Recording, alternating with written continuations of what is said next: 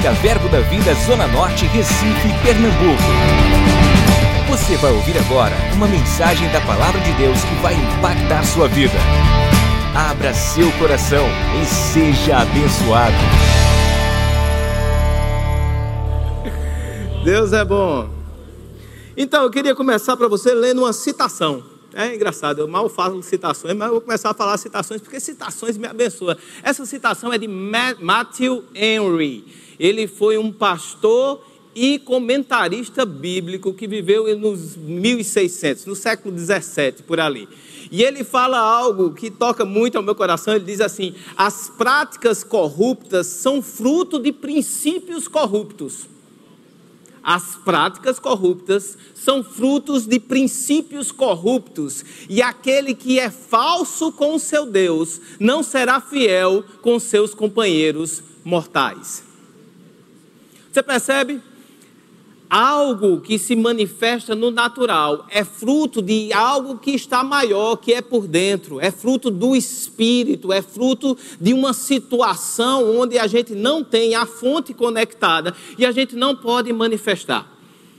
Eu queria dizer a você que muito ou parte do problema que nós vivemos dentro do nosso lar, com a nossa família, no nosso relacionamento conjugal ou com os nossos filhos, é a ausência de princípios divinos sendo aplicados dentro da nossa casa, do nosso lar, que vai manifestar resultados sobrenaturais e não naturais.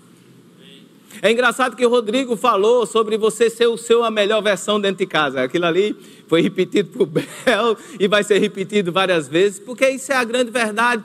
Mas eu penso o seguinte, meu irmão: se você não é bom dentro de casa, você não vai ser bom em canto nenhum.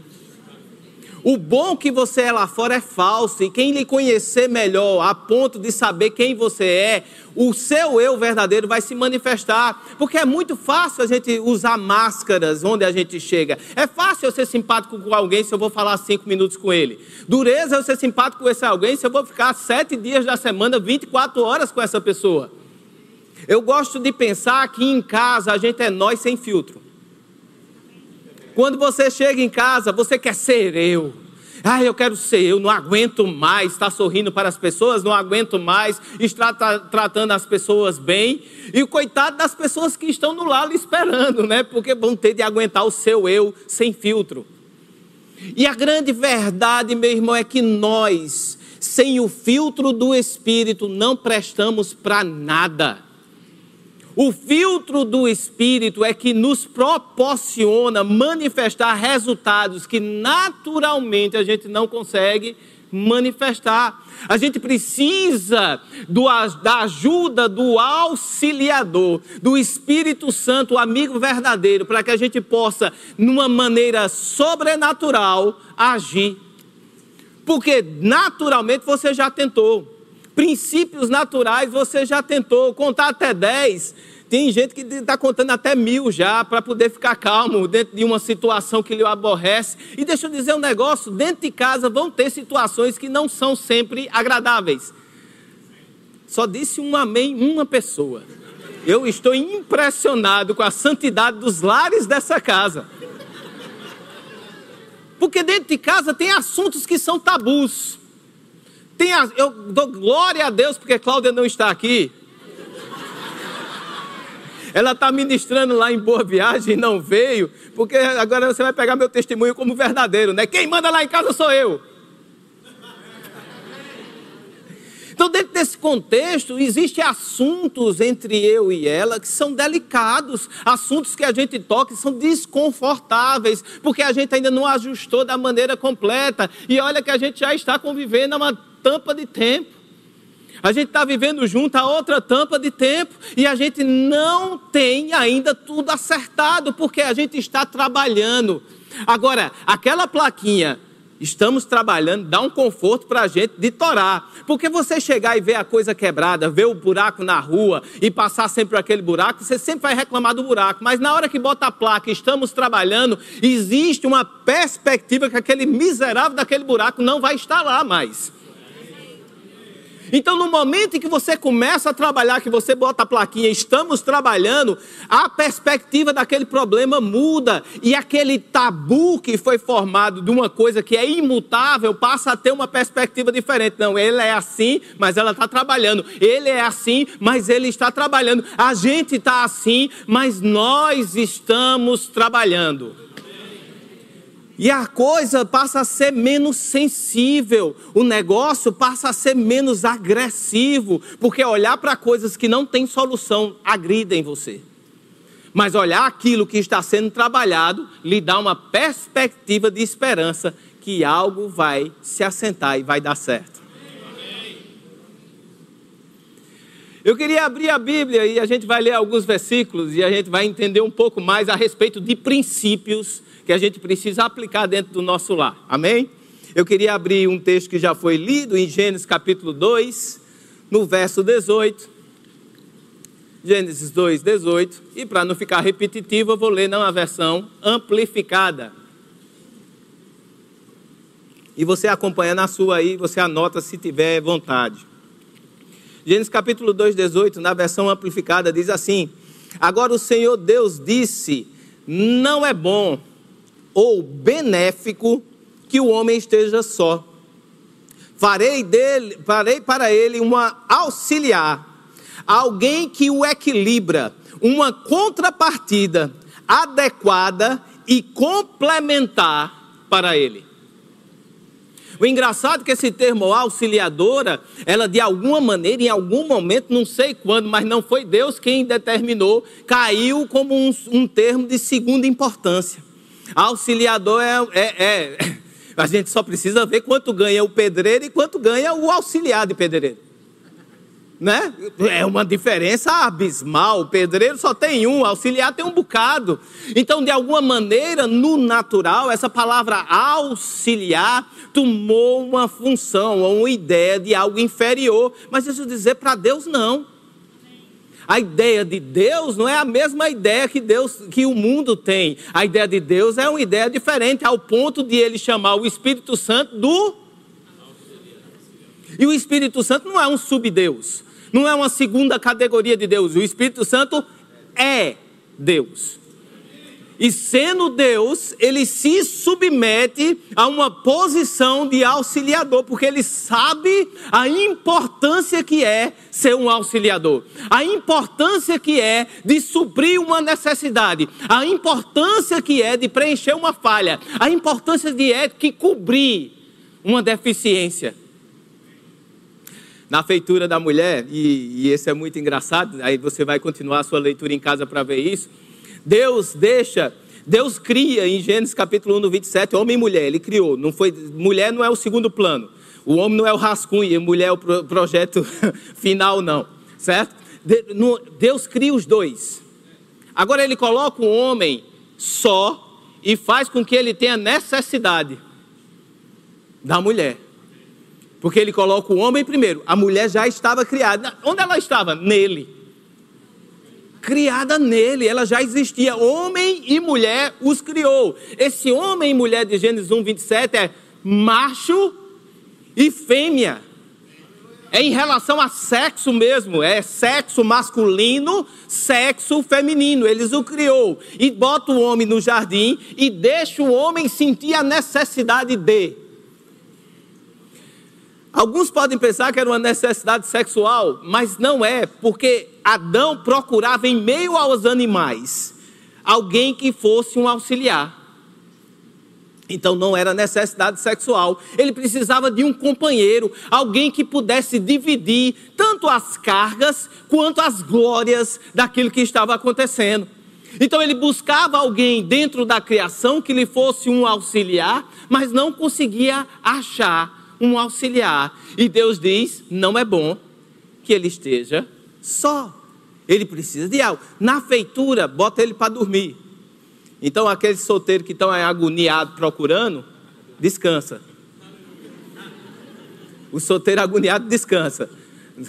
Que vai chegar. bota ele para dormir e tira uma costela. Já vi de tudo, tudo bonito. Ah, não foi da cabeça para não ser o cabeça, não foi dos pés para não ser pisado.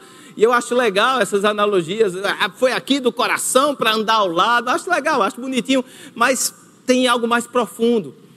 Todo pronome hebraico, ele nunca quer dizer a estrutura em si. A gente tem escada em português e a gente entende que a escada é aquele troço. Eu aprendi, eu vi, mostrou para a criança. Escada é isso, menino.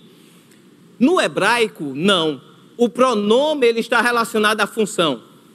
Nuvem, para nós, é aquela coisinha fofinha, branquinha. Nuvem, para hebraico, hebraico é tudo que cobre.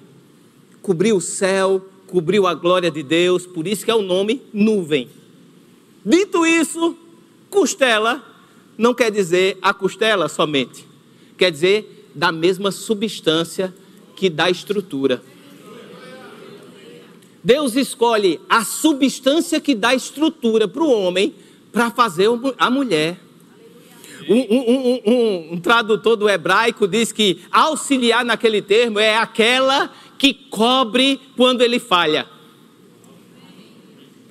Deus diz: Olha, não é bom ele estar só, porque se ele tropeçar, esse menino vai cair. Eu preciso fazer alguém que esteja junto os dois, porque quando um cai, o outro levanta. Alguém capacitado por mim para levantar em caso de falha. Então a mulher auxiliadora que Deus pensou é alguém que vai andar junto, estruturando a caminhada. E é por isso que quando. É, engraçado, outra coisa que é engraçado também que eu acho: Deus faz a mulher, o homem está dormindo, o homem acorda. Aí, em vez de Deus chegar e já está lá, pronto, tá aí, tu está casado, se vira. Ele traz a mulher para o homem e apresenta para ele para escutar o que é que ele vai falar. Você já parou para pensar isso aí? Não, porque podia. Eu estava procurando, Deus me deu. Eu, só celebre, fica feliz. Não, mas Deus vem com a mulher e apresenta para Adão. Para dizer, e agora? Você não está procurando? O que é que você acha disso aqui?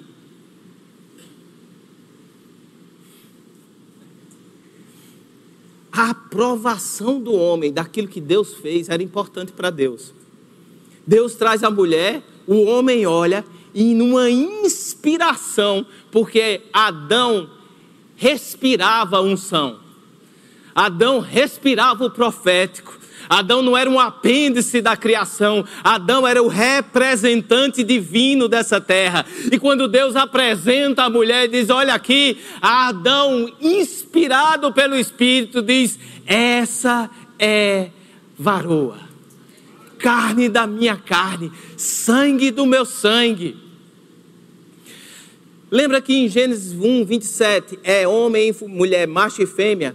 Aqui, quando Deus começa a falar sobre mulher e homem, ele muda o termo do hebraico. Ele não usa mais macho e fêmea. Agora ele está falando marido e mulher. O termo que ele fala agora é marido e mulher. Deus não criou a mulher para ser independente do marido, nem o marido para ser independente da esposa. O que ele está dizendo agora? Estou instituindo o casamento. Deus precisou que o homem necessitasse, e quando ele apresenta a mulher, ele diz: está aqui.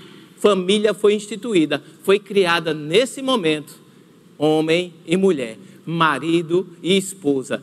Que fala é essa? De aliança. Deus apresenta a aliança na criação. Deus diz: agora vocês não chamam mais homem e mulher, vocês se chamam agora marido e esposa. E quando ela chama marido, vem para cá, ela está dizendo, eu honro a aliança que Deus criou em nós. Quando ele fala esposa, vem para cá, ele não está dizendo mulher, vem, anda, não, ele está dizendo esposa, vem para cá, eu honro uma aliança que eu tenho contigo. E agora os dois são uma só carne.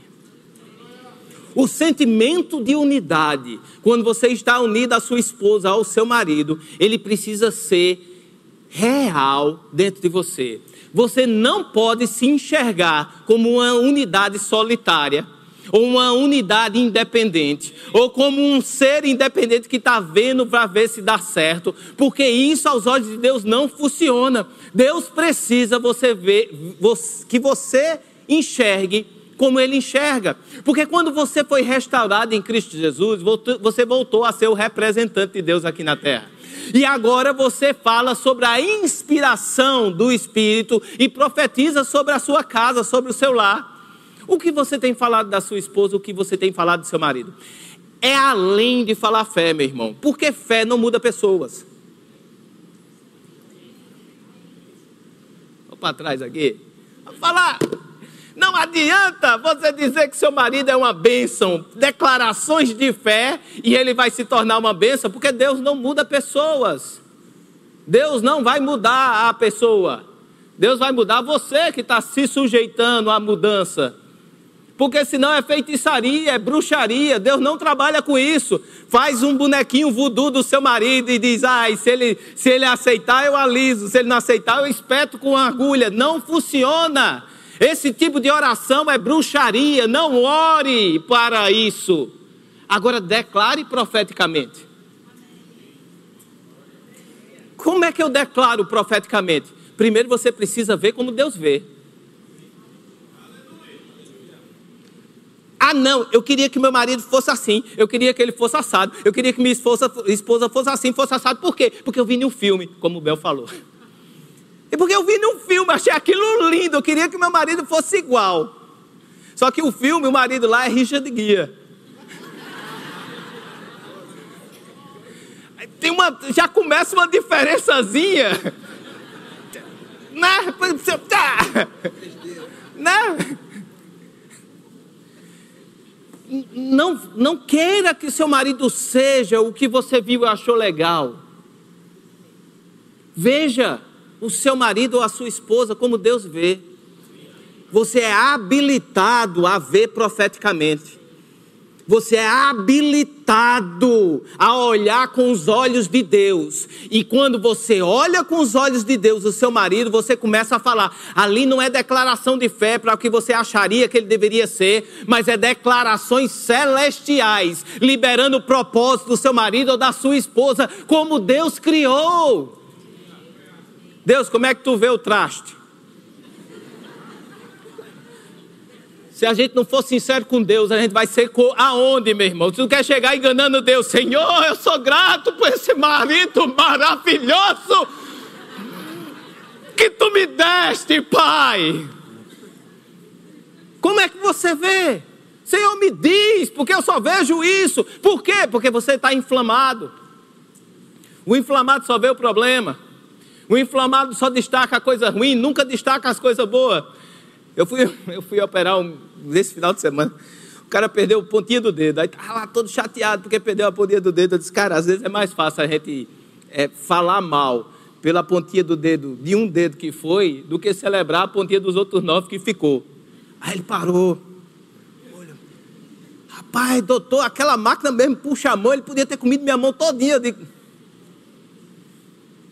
então o problema, ele chama a nossa atenção e a gente esquece das outras coisas boas que estão. Aí você diz assim: Senhor, como você vê ela?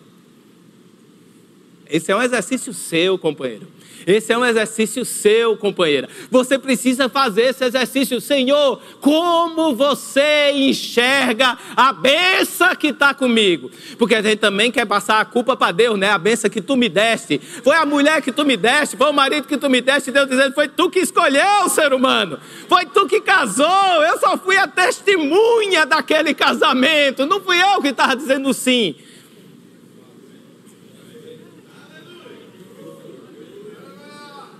Deixa eu dizer um negócio para você. Vamos abrir uma, uma lata de minhoca. Não existe pessoa certa para você. Não existe duas metades da laranja.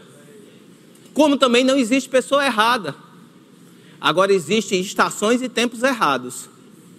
Que se você insistir numa pessoa que está numa estação e tempo errado, não compatível com o seu, você vai sofrer porque ela precisa chegar e desenvolver, e você vai ter que descer lá, pegar junto na mão e, e vão subir junto. Amém? Então aprenda a escolher pessoas que estão na sua mesma estação, no meu, seu mesmo tempo, porque aí vocês vão crescer juntos, sem um ter que descer e pegar o outro pela mão. Então foi você que escolheu e agora você está jogando para Deus a culpa. Foi a mulher que tu me deste, Senhor, que fez isso comigo. Não, como, Senhor, você vê essa pessoa que está do meu lado? Às vezes, para um, um casal que está em lua de mel, é difícil você pensar assim, não, nunca, nunca vou pensar isso dele, nunca vou pensar isso dela. Mas deixa começar a fazer feira lá no extra. Rapaz, é a maior prova de amor da face terrestre é você fazer aquela feira naqueles atacadão, né? Eita prova de amor. Eu digo, rapaz, eu te amo demais, viu, minha filha, que eu estou aqui empurrando esse carrinho. Não é carrinho, é um, é um carro enorme. Você vai comprar uma coisinha, tá no carrão ali, negócio assim. É difícil dirigir. E você não consegue entrar naquele corredor, porque quando passa dois carrinhos assim, o negócio acabou. Se parou, não anda. Eu já deixo o carrinho lá, vou, pego as coisas, vou e jogo dentro e vou passando só no meio. Meu irmão, as coisas, o dia a dia vai bater você. E se você perder a visão profética que Deus tem ao respeito do seu cônjuge, quem vai segurar, meu irmão? Me diga, se você perder um do outro a visão profética de Deus, quem vai segurar?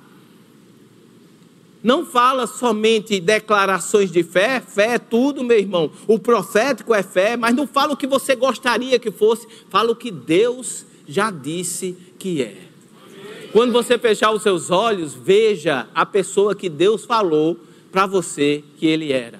E para isso você precisa buscar. Tem uma frase, essa que eu já falei aqui no, na apresentação das crianças, e essa frase a gente num momento de oração veio, alguém já deve ter falado aí, e talvez não seja só a inspiração, algum reacendeu, mas eu gosto da frase, e como eu não me lembro quem falou, eu disse que ela é minha, certo? Seja intencional, pois a sua família não é ocasional. Você precisa investir, você precisa buscar, você precisa se esmeirar. Vale a pena, meu irmão.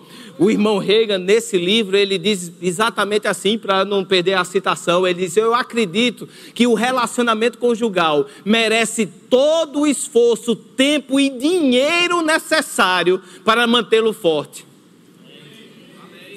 O que você tem gasto? Onde você tem gasto tempo? Onde você tem gasto suas forças? Onde você tem gasto o seu dinheiro? Como você tem investido na sua casa, no seu lar, na sua esposa, no seu marido? Esposa quer surpreender seu marido? Paga um negócio para ele. Chega assim: sou eu, com o meu dinheiro, que vou pagar o seu futebol.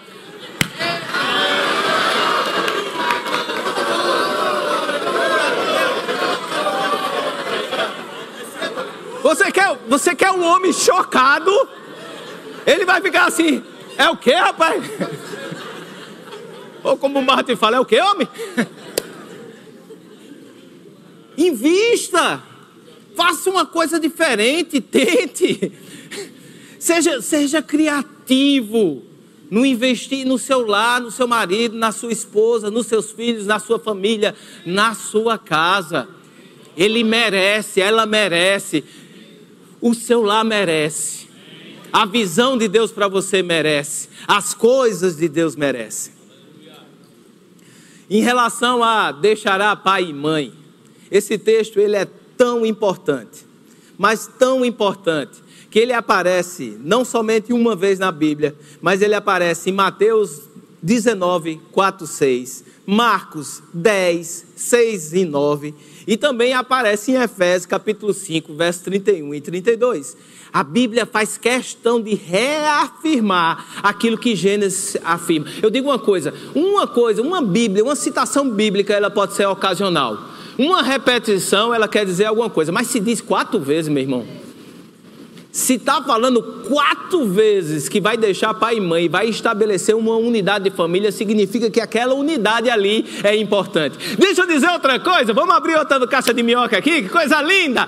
Isso aqui é um, uma conversa pastoral. Não existe família tradicional cristã.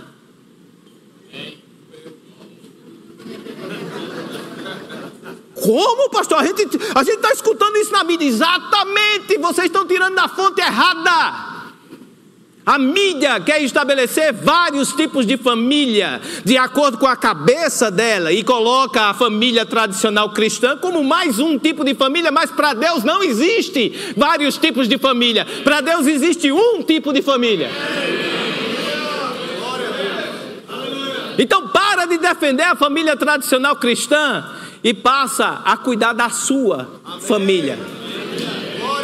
Para de defender um ideal e passa a viver a verdade bíblica da palavra, porque você sendo uma bênção, você vai abençoar todas as famílias. É isso que ele falou para Abraão: Abraão, sê tu uma bênção, porque em ti eu abençoarei a aliança de um se manifestando para outro, a sua aliança viva vai se manifestar no seu meio e vai avivar outras alianças que estão ao seu redor. Família é o básico, meu irmão. Agora, do conceito de família sendo básico, marido, mulher e filhos, desse conceito básico, dessa unidade básica, Deus constrói várias outras coisas. Da unidade da família, nós temos o conceito da família da fé. Olhe para o seu pro vizinho que está aí do lado. Esse não que você gosta. Olhe para o outro. Não, não olhe mais não, porque agora ele vai saber que é você. Então, dentro desse contexto, você está rodeado de uma derivação do princípio básico de família, que é o família da fé. E aqui nós precisamos nutrir uns pelos outros o sentimento que a gente está treinando dentro de casa. Aí vai o velho ditado da sua mãe: costume de casa vai para onde? Para a igreja. O que você faz em casa se manifesta na igreja, nos seus relacionamentos com os seus irmãos. Então, como é que eu faço para ser uma bênção para os meus irmãos? Seja uma bênção dentro de casa. Comece sendo uma bênção dentro da sua casa. Se a gente fizer uma pesquisa de popularidade e de rejeição, o seu nome dentro do seu lar, como é que vai estar? Tá? Vamos fazer o ibope dentro da sua casa? Vamos, é, como é que vai estar? Tá? Como, os seus votos, como é que vai estar? Tá? A aprovação do seu, do, do, do, seu, do seu governo dentro de casa, porque você governa a sua casa, você governa o seu lar. Você vai estar com aprovação ou com rejeição? Como você tem sido dentro de casa? Isso vai se manifestar na família da fé. Então a unidade da família determina o que você vai ser. Como eu vou ser uma bênção? Sendo uma bênção dentro de casa. Isso é tão precioso para Deus que Ele não permite, meu irmão e minha irmã, que você exerça o seu chamado sem antes você ser aprovado dentro de casa. Ele diz: Olha, quer ungir um ministro, quer fazer com que ele seja uma bênção, quer ser uma bênção no seu chamado, seja uma bênção dentro de casa. Observe primeiro como ele é dentro de casa com sua esposa, como ele conduz os seus filhos. Quem manda dentro da casa dele? É ele ou as crianças? Como o Rodrigo falou. Quem tem, quem tem a voz de comando dentro do lar? Porque se ele não sabe conduzir a sua casa, ele não vai saber se conduzir no seu chamado, dentro da questão da igreja, da casa do Senhor. A gente falou que esse, esse termo serão uma carne só. Uma só carne, não uma carne só. Serão uma só carne. Esse termo ele é repetido, mas o contexto que ele é repetido não é legal. Porque quando Deus falou em Gênesis, ele falou dentro de uma aliança perfeita, onde o próprio Adão estava em concordância profética com Deus, a coisa fluindo, a coisa mais linda. Quando você vai ver isso sendo repetido, sabe qual é o contexto? Divórcio. Lá em Mateus, lá em Marcos, os, os, os, meninos querendo pegar ele, os fariseus querendo pegar ele, dizer: e por que Moisés deu carta de divórcio? E Jesus chuta a boca de Dudinho, dizendo: por causa do coração das vossas majestades, que estão aí sentados, mas são duros. Não deixa o Espírito Santo falar com você. É por isso que tem carta de divórcio, é por isso que Deus permite. Mas isso não é a vontade de Deus. Por quê? Porque não se separa aquilo que está unido, meu irmão. Eu vou ser mais claro, o Rodrigo foi claro hoje de manhã, vou repetir nessa clareza. Nós somos contra o divórcio. Vou dizer para o lado de cá também. Nós somos contra divórcio. Agora, quando vem a revelação da palavra, entenda: a palavra nunca vem para lhe condenar, ela vem para lhe libertar. Como é libertação para alguém que está pensando em divórcio? Dizer que a gente é contra divórcio, que a Bíblia é contra divórcio, vai trazer a liberação para você não pensar mais em se divorciar. Divórcio não é uma opção. Mas se eu já me divorciei há 10 anos, eu tenho que voltar e acabar com, com o casamento. Não, chegou a revelação agora. Viva daqui para frente, meu irmão. Faça e quebre esse jugo desgraçado do inferno na sua vida e faça a coisa dar certo com o que você está agora. Agora, você sabendo, querer se divorciar para casar de novo, aí vai ter problema. Porque a Bíblia diz que isso é adultério. Jesus diz que isso é adultério. Você sabendo e diz, ah, porque você sabe, né, pastor? Deus perdoa, estamos vivendo a graça. Eu posso me divorciar, eu vou no terceiro casamento aqui. A Bíblia diz que você sabendo, você está em adultério. Amém. E é quem você deixou está em adultério também. Aí todo mundo no mesmo pacote. Aleluia, glória a Deus, Senhor. Volta, Jeová. Podia voltar agora, né? Quer? Vamos, vamos ler Malaquias, capítulo 2? Bora? Lindo. Malaquias capítulo 2, a partir do verso 13, na versão A Mensagem. Que eu achei ela mais leve. a mensagem. Diz assim, a partir do 13. E aqui está a segunda ofensa, porque já teve uma antes.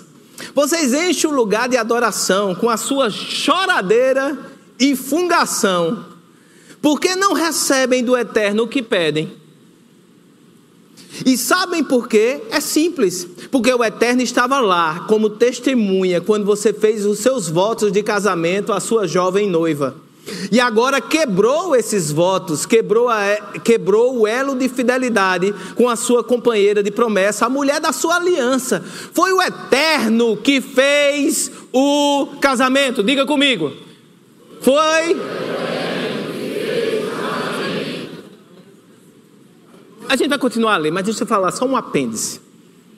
Casamento não é uso, uso e costumes, não. De uma sociedade que vai evoluindo junto com a sociedade. Não, pastor, a gente precisa evoluir, porque quando a sociedade evolui, os usos e costumes evoluem. Beleza, tudo bem. A sociedade evoluiu, se é que chama isso de evoluir. Ela evolui e os usos e costumes têm que acompanhar. Tudo bem, mas casamento não é uso e costume. Casamento é uma instituição de aliança divina. E uma instituição de aliança divina, ela não muda.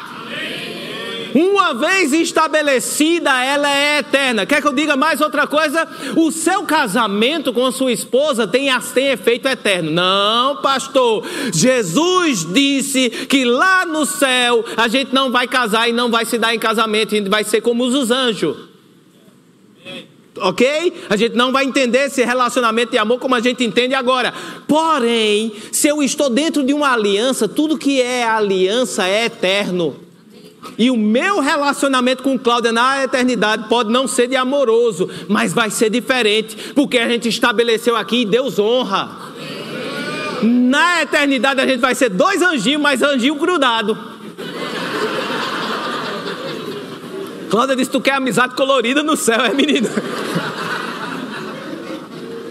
Porque para Deus o valor é de eternidade. aliança para Deus tem valor de eternidade e impacta sobre toda a eternidade. A gente vai ser diferente lá. Voltemos. A gente leu que foi Deus que foi o eterno que fez o casamento. Então vamos ler de novo. Foi o eterno que fez o casamento, não você. Seu espírito permeia até os menores detalhes dessa união. Aí é que vem o fogo. Era agora a hora da gente dizer glória a Deus, Senhor, porque somente o teu Espírito, os mínimos detalhes dessa união, o Espírito Santo está interessado. O texto vai falar sobre fidelidade, vai falar sobre não trair. E aqui no caso, a gente está falando sobre a traição para com Deus. A Bíblia diz que Deus permanece fiel, mesmo nós sendo infiéis. Que o contexto de traição para Deus está fora de questão, ou seja, Deus nunca vai procurar alguém no seu lugar. Deus, Deus não trabalha com isso, porque traição é o nível mais baixo de fidelidade. Sabe como Deus manifesta a fidelidade dele para nós? Sabendo quantos cabelos a gente tem na cabeça. Aí eu te pergunto, tu sabe quantos cabelos tu tem? Tem uns aqui que vão dizer sim, né? Desculpa. Mas fez a questão, eu não sei quantos cabelos eu tenho na cabeça, mas Deus sabe. O que é isso? Mínimos detalhes para Deus importa. Deus se importa com os mínimos detalhes, ao ponto de o Espírito Santo dele também se importar com os mínimos detalhes. Então, se não está bom para você, o Espírito Santo está trabalhando, mas é só um detalhe, ele, ele trabalha no detalhe, mas é uma besteirinha. Mas ele trabalha na besteirinha, não existe besteirinha. E quando eu ensino para os casais fidelidade um para o outro, não é somente não trair, meu irmão, isso é o mais baixo nível de fidelidade. É o mínimo que você oferece a um ser humano, não trair aquele ser humano. Se está fora desse contexto, meu irmão, reveja completamente, a coisa vai desandar. Não trair é o mínimo de fidelidade. O que é fidelidade para você manifestar no seu casamento? Se importar com os mínimos detalhes o detalhe que para você não tinha importância, não tinha importância, mas é importante para ela, se torna importante para mim. Não, isso é uma besteira, mas é importante para ela. Não é mais uma besteira, agora é importante para mim. O detalhe, a, a, tampa, ela quer que feche a tampa? Feche a tampa. É, a da privada. Eu acho que mulher tem nojo de pegar na tampa.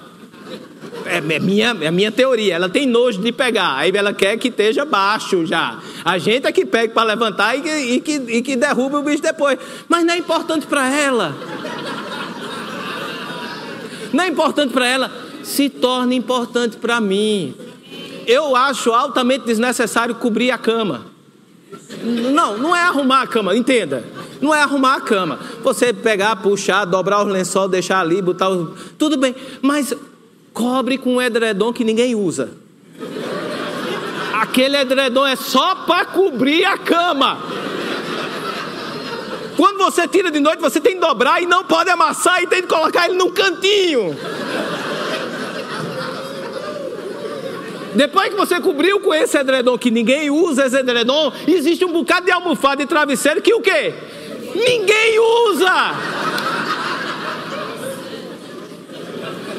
Aí você monta aquele negócio que tem métrica, tem fita métrica para você colocar e deixar do jeito, porque se você só jogar não presta. Depois que você montou aquilo tudinho, de noite o que é que você faz? Desmonta. Para montar o set de dormir, né? Que é outro lençol, outro travesseiro. Mas não é importante para ela infelizmente se tornou importante para mim. E convencer o menino que é importante, que, ele, que, que é aquele espírito de praticidade absurda que eles têm, né? Eu disse, meu filho, vamos fazer aqui, mas pai, para que isso? Eu disse, cala a boca e só faz. E sorri, bota um sorriso na cara, porque a gente está feliz em fazer isso. Ser fiel é saber que o Espírito Santo está trabalhando com você para até aquilo que você não gosta de fazer, você encontrar prazer fazendo. O prazer está no Espírito Santo trabalhando junto com você, para aquilo dar certo, meu irmão, porque foi ungido para dar certo e precisa pegar o tranco do Espírito para a coisa funcionar. Vamos continuar a leitura. Seu espírito permeia até os menores detalhes dessa união. E o que ele espera do casamento? Ora, filhos de Deus. Portanto, guarde o espírito do casamento dentro de você e não traia a sua esposa. Lembra, trair não é somente ficar com outra pessoa, é negociar princípios seus com o mundo, ok? Dentro desse contexto, o que Deus espera quando olha para um casamento? O que Ele espera achar dentro do seu lar? Você já parou para pensar? Porque você está orando, Deus ajusta meu lar. Deus ajusta minha, entra na minha casa, entra na minha vida. Senhor, faz a tua obra na minha casa e no meu lar. Agora, se Deus chegar lá, o que é que ele vai ver? Ou você acha que ele vai ficar só com o seu testemunho? Você acha que ele não sabe o que é que acontece lá dentro? O que você tem feito dentro da sua casa? Se o seu marido ou sua esposa é carnal e você é carnal também, para quem Deus vai? Mas eu sou carnal, mas estou indo para a igreja. Para quem Deus vai pender nesse negócio? O que ele vai encontrar quando chegar lá? O que é que ele quer encontrar? Filho. Ele quer pelo menos um filho de Deus.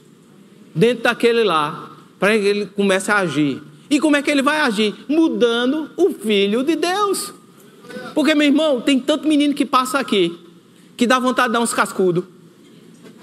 Tem, tem cheio de menino aqui na igreja. Os bichos, tem uns que são, meu Deus do céu, que vem aqui. Tinha, tinha, um, tinha, um, tinha um, negócio lá do tempo de pediatria. Tinha um menino que, que vinha para dar uma chutada no meu canal. Eu digo, meu filho.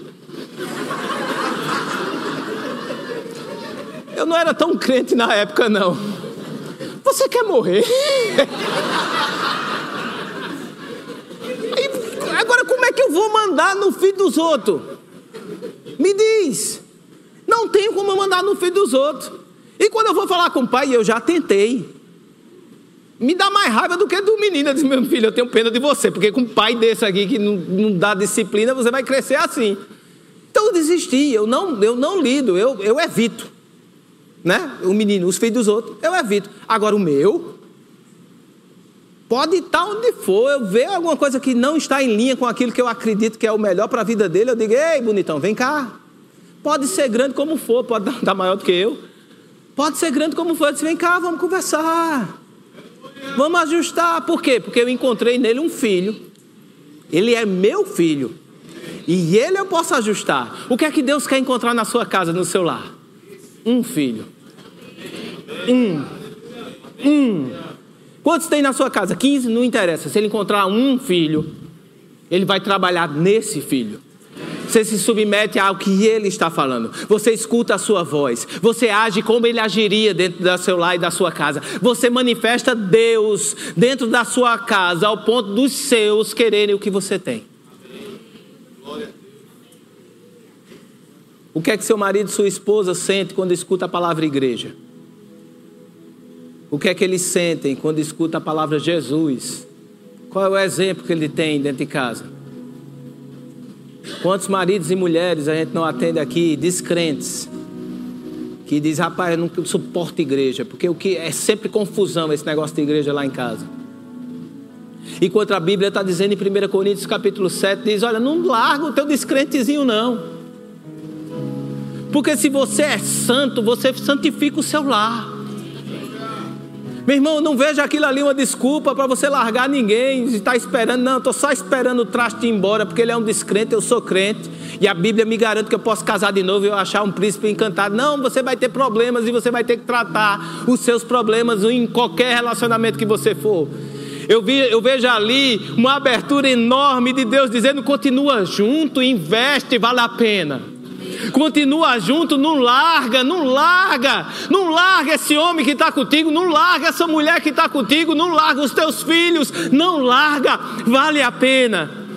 Você é santo, você vai santificar o seu lar, você vai manifestar a minha luz na sua casa, você vai manifestar quem eu sou, você é o ponto de contato celestial que eu preciso para mudar a história da vida do teu marido, da tua esposa, dos teus filhos.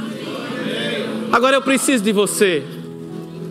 Eu preciso de você inteiramente disposto a escutar e não somente ver. Eu preciso de você inteiramente disposto a investir e não somente cobrar. Eu preciso de você inteiramente disposto a se submeter e não se impor. Eu preciso de você. Eu preciso de você entendendo a sua autoridade espiritual no seu lar.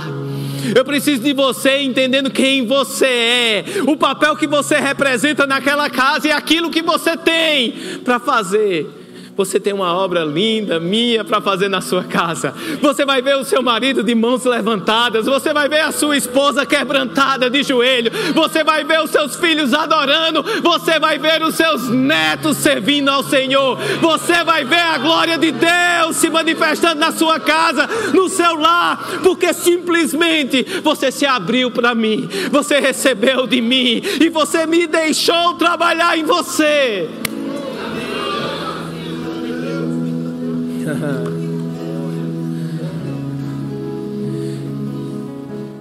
Eu me importo com os mínimos detalhes. Eu me importo com você. Eu me importo com o seu coração. Eu me importo com os seus sentimentos. Eu me importo com o seu casamento. Eu me importo com o seu lar. Eu me importo com a sua prosperidade, eu me importo com os seus filhos, eu me importo com você, eu me importo com cada detalhe que faz você quem você é.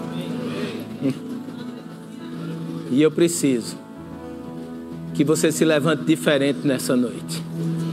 Eu preciso que você saia diferente desse lugar. Eu preciso que você estabeleça novos rumos, novos caminhos, novas direções, novas atitudes, novas falas, novas visões. Eu preciso de você renovado. Eu queria convidar você para ficar de pé.